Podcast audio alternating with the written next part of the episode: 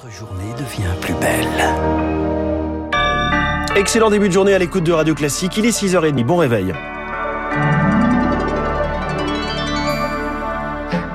La matinale de Radio Classique avec François Geffrier. Et l'essentiel, Charles Bonner commence ce matin par des difficultés persistantes de la justice. Ils étaient 3000 à signer une tribune. Il y a un an, dans le monde, des magistrats, des greffiers, des avocats, ils continuent de dénoncer une justice maltraitante au rabais et se mobilisent dans plusieurs villes de France aujourd'hui pour dénoncer des conditions plus que dégradées comme au tribunal de Bobigny. En Seine-Saint-Denis, c'est le reportage de Julie Droit. Au tribunal de Bobigny, il y a du chauffage dans un bureau sur trois, pas toujours d'imprimante et encore moins de papier.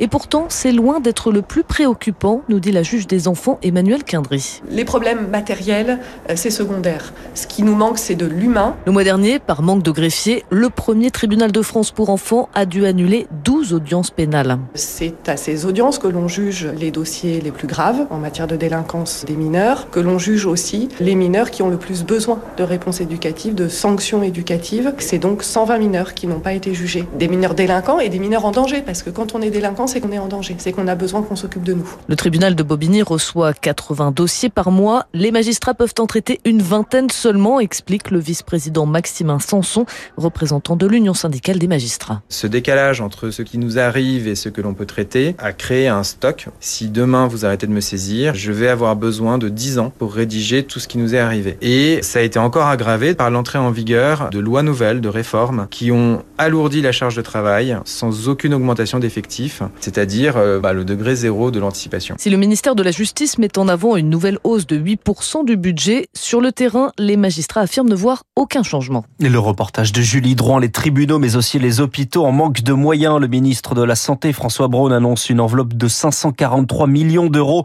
pour faire face aux surcoûts, l'épidémie de bronchiolite et le Covid. Cette rallonge est intégrée au budget de la sécurité sociale qui sera adopté grâce au cinquième 49.3 annoncé hier.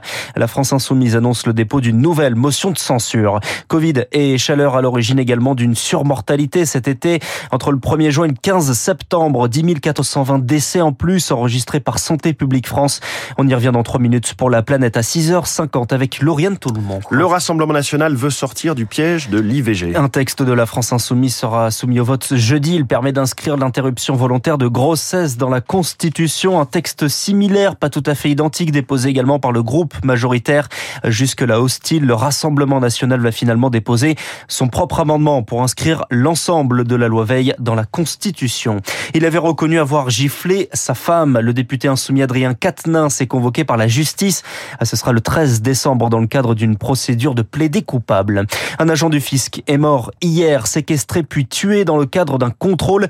C'est son ministre de tutelle, Gabriel Attal, des comptes publics, qui l'a annoncé hier. Augustin Lefebvre, une enquête est ouverte. Oui, une enquête pour assassinat. Hier, le fonctionnaire de 43 ans et une collègue se rendent au domicile d'un brocanteur à Bullecourt, petit village du Pas-de-Calais. Contrôle de comptabilité. L'homme aurait alors séquestré les agents puis aurait tué le fonctionnaire à coups de couteau. Il s'est ensuite suicidé par arme à feu. L'inspectrice a été retrouvée ligotée sur une chaise par les secours alertés par un témoin. Elle est en état de choc. Le ministre Gabriel Attal parle d'un drame innommable. Après une minute de silence hier soir au Sénat, il se rend à la direction des finances publiques d'Arras en fin de matinée. Augustin Lefebvre, le congrès des maires de France ouvre aujourd'hui à Paris la 104e édition. Emmanuel Macron y sera demain, Elisabeth Borne jeudi, un congrès alors que les maires s'inquiètent pour leurs finances en pleine hausse des coûts de l'énergie. Les coûts de l'énergie euh, en forte hausse avec la guerre en Ukraine. Ou sur le terrain, la situation la centrale de Zaporizhia inquiète, cible de tir ce week-end délibéré mais où les deux parties s'accusent mutuellement.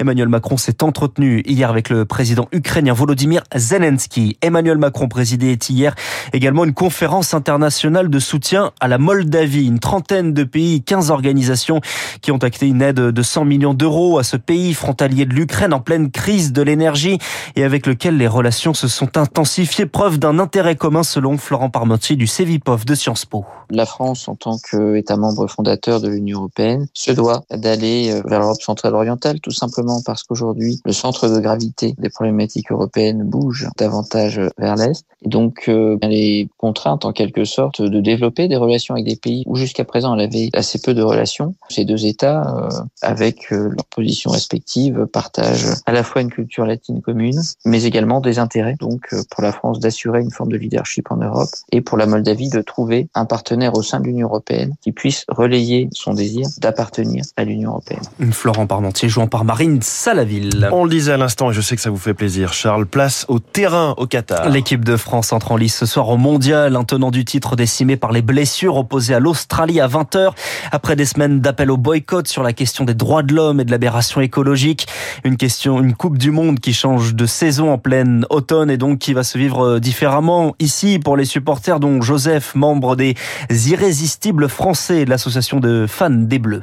Pour moi, en fait, aujourd'hui, le foot, c'est un alibi pour se retrouver entre passionnés. Pour les matchs en semaine qui tombent sur des horaires un peu complexes pour s'organiser, on va peut-être organiser des visios, qu'au moins on puisse partager ça ensemble euh, avec les irrésistibles français. Et euh, j'ai pris en charge en fait l'organisation d'un rassemblement euh, pour le match de samedi contre le Danemark dans un bar qui va nous permettre de vivre le match comme si on était au stade. D'habitude, quand c'est l'été, on est surtout sur des rassemblements autour d'un barbecue, alors que là, on risque de se rassembler autour des raclettes. Si jamais l'équipe de France va loin, on a toujours ce réflexe d'aller agiter les drapeaux dehors. Là, pour le coup, il fera nuit, il fera froid. Je vois pas les gens sortir, aller klaxonner si la circulation est difficile à cause de la météo. Les supporters jouant par Eric Kioch hier soir match nul 1-1 entre les États-Unis et le Pays de Galles. Ce matin 11h, l'Argentine affronte l'Arabie Saoudite.